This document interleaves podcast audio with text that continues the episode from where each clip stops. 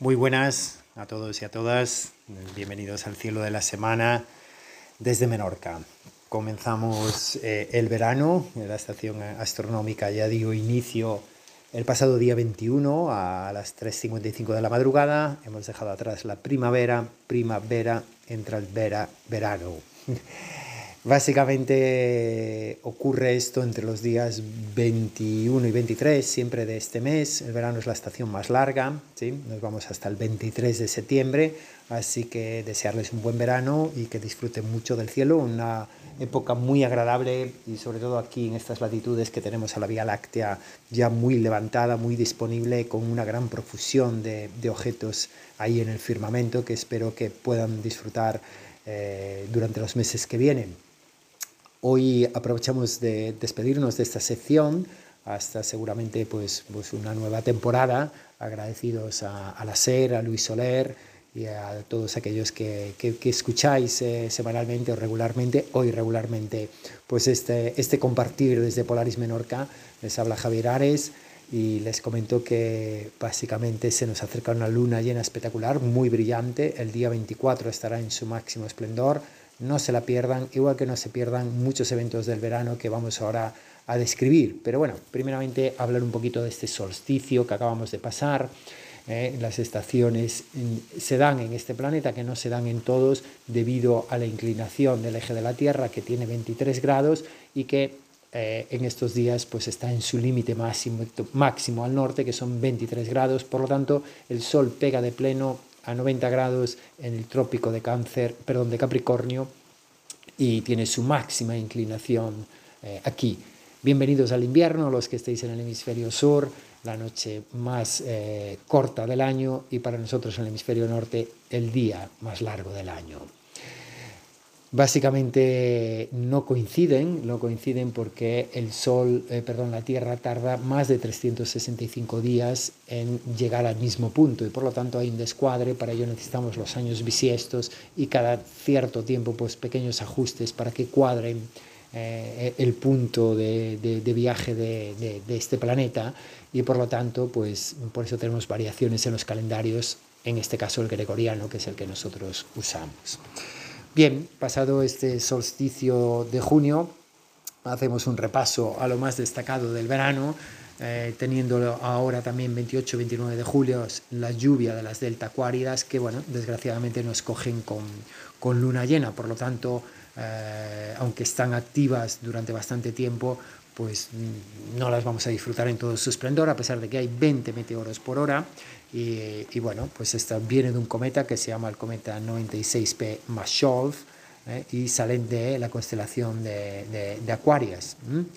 En agosto sí que tenemos las Perseidas, un pico máximo 12 y 3 de agosto, es la noche para disfrutarlas, no hace falta instrumentación, nosotros hacemos varias observaciones con, instrumentación, pero aquí el pico de, meteoros se va a 60 meteoros por hora ¿eh? y empiezan el 17 de julio y continúan hasta el 24 de agosto con ese pico la noche del 12 y la noche del 13 para disfrutar de, ellos. Júpiter y Saturno ya están cada vez más, más pronto en nuestro cielo. El 2 de agosto Saturno se encontrará en oposición por lo tanto, principios de agosto será el mejor momento para ver a Saturno y sus eh, esplendorosos anillos. No te lo pierdas, porque este gigante gaseoso alcanzará esa posición el 2 de agosto, de agosto y por lo tanto será el mejor momento que se colocará para la observación desde nuestra perspectiva de la Tierra, ya que pasará en el punto más cercano a nuestro planeta y, estará pues, pues muy, muy, muy a tiro, ¿eh? incluso para aquellos que hacéis fotografía. 20 de agosto le ocurre lo mismo, pero al otro gigante gaseoso, Júpiter. ¿eh? Los entusiastas de la fotografía tendrán a Júpiter en un brillo y un tamaño máximo. Eh, y ya es el planeta más grande del sistema solar y por lo tanto parecerá la estrella más brillante dentro del cielo, pero recordad que no es una estrella que simplemente refleja la luz del Sol. Mercurio también tiene elongaciones máximas el 5 de julio eh, y es el mejor momento para ver Mercurio en su lado matutino. ¿eh? Eh, aquellos que, madrugan lo podrán ver ahí. Septiembre, lo contrario, nos dará una oportunidad de, muy favorable por el lado de que estará a 26 grados de, distancia del Sol y verás a Mercurio después de la puesta de sol durante bastante más tiempo. Por lo tanto, eh, a disfrutar de, de, todo ello. Luna llena de agosto, luna de azul, ¿vale? Que se llama luna azul, perdón, 22 de agosto, eh, y que es una luna que resalta la rareza de este, de este fenómeno, ya que es la segunda luna del mes en este calendario, habrá dos lunas llenas en agosto. Eh, y en septiembre, pues la llamada luna de la cosecha que cae el 20 de septiembre. Luego hay muchas conjunciones planetarias entre Venus y Marte, el 13 de julio, 19 de agosto entre Mercurio y Marte, y bueno, muchos otros eventos que podríamos destacar. Queremos ahora destacar al cúmulo globular de Ptolomeo, que es M7, que está en la constelación del escorpión, en la cola, nos visita en verano, lo descubrió Ptolomeo y lo describió este sabio en el 130 después de Cristo en su libro del alma gesto como una nebulosa que seguía al escorpión y que se puede ver a simple vista y también se puede ver eh, con pequeños prismáticos. Uno de los cúmulos que se nos va de invierno, uno de mis preferidos, es M44, cúmulo del pesebre o del beehive, de la colmena en inglés, el cúmulo más cercano prácticamente que tenemos eh, de la Tierra, que está a 566 años luz, nada cerca por lo tanto, en la constelación de Cáncer, una parte muy oscura del cielo, en la que se juntarán estos días Marte transitando por allí y que parecerá que Marte está dentro de este cúmulo, por lo tanto, espectacular también.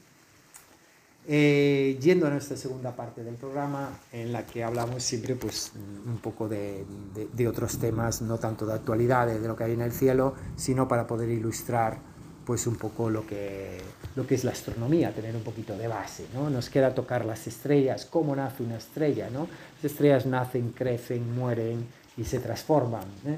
Y por lo tanto, estas crecen debido a, a que el, eh, en el universo la materia interestelar pues se va juntando debido al efecto de la gravedad y mm, se crean nubes frías en un principio de gas y polvo que hay en ese espacio y se crean lo que se llaman nebulosas. Eh, el gas principal es el hidrógeno que se ha formado durante el Big Bang y el polvo suele estar formado por restos de explosiones de otras estrellas que han muerto eh, previamente y que por lo tanto es un material reciclado, infinitamente reciclado. ¿eh? Esa gravedad hace que partes de las nebulosas se empiecen a hacer más densas, a traer más gas, más polvo, más calor, más densidad. Esos grumos se van haciendo más grandes, atrayendo también, al tener más masa, más capacidad de atracción. La nube se va encogiendo, se va calentando y los fragmentos más grandes se comprimen eh, formando eh, materia sólida y por lo tanto así es como se va encendiendo una estrella ya que los átomos de hidrógeno empiezan a chocar de una forma muy violenta entre ellos y a fusionarse los unos contra los otros hasta que pueden ya fusionarse en helio y desprenden por lo tanto muchísima energía. Hay muchos tipos de estrellas, ¿eh? enanas blancas, marrones, enanas amarillas, gigantes, supergigantes, gigantes rojas, gigantes azules, supergigantes, estrellas de neutrones, etcétera, etcétera. ¿no? y se clasifican de diferentes maneras, pero sobre todo por un diagrama que se llama Hesprun-Russell, que es un gráfico que clasifica las estrellas por dos variables, temperatura o color y por su luminosidad y tamaño.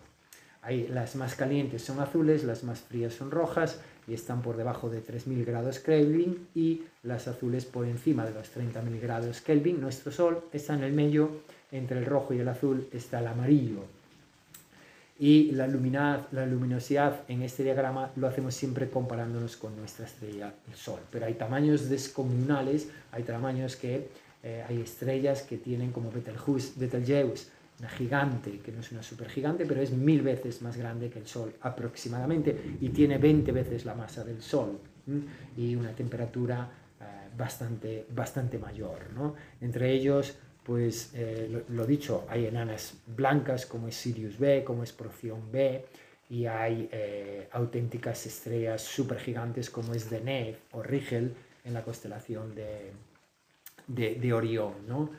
Pues bueno, las estrellas brillan gracias a esas reacciones de fusión termonucleares que ocurren en, en su interior y que mm, se alimentan básicamente del hidrógeno que va fusionando elementos cada vez más pesados. ¿Cómo mantiene el equilibrio la estrella? ¿Cómo mantiene la forma? Pues la enorme cantidad de energía liberada en esos procesos de fusión contrarresta el empuje de la gravedad evitando que la estrella colapse. Por lo tanto es un equilibrio entre fusión y presión hacia adentro y cuando la estrella consume todo ese combustible, entonces pierde ese equilibrio y empieza a acercarse a su fin, ¿eh? porque hay que recordar que eh, todo es impermanente, como dicen los budistas, anicca, ¿no? Y este programa, esta colaboración, pues también lo es, así que damos aquí finalizado este post y esta colaboración con, con la SER, con el programa Hoy por Hoy eh, en Menorca en directo al día, eh, muy agradecidos por poder poner nuestro granito en la difusión de la ciencia astronómica y de la ciencia en general. Y bueno, seguimos a disposición con una oferta muy grande eh, desde polarismenorca.com. Esta semana estamos en La Mola, observación, hacemos mini trekking nocturno, hacemos salida a caballo, cenas, cenas en Binisúes, hacemos buceos con el Davin Center de Forners, hacemos observaciones semanales en la sede. Y bueno, no va por aquí el tema de la publicidad, pero aquellos que eh, tengáis gusanillo, y queráis eh, participar, pues salimos en el catamarán de Mahón, hacemos todo tipo de actividades jugando con la astronomía para poderla hacer asequible, digerible y sobre todo disfrutable, porque creemos que, que así ha de ser. Un gran abrazo, muchas gracias y hasta una nueva temporada.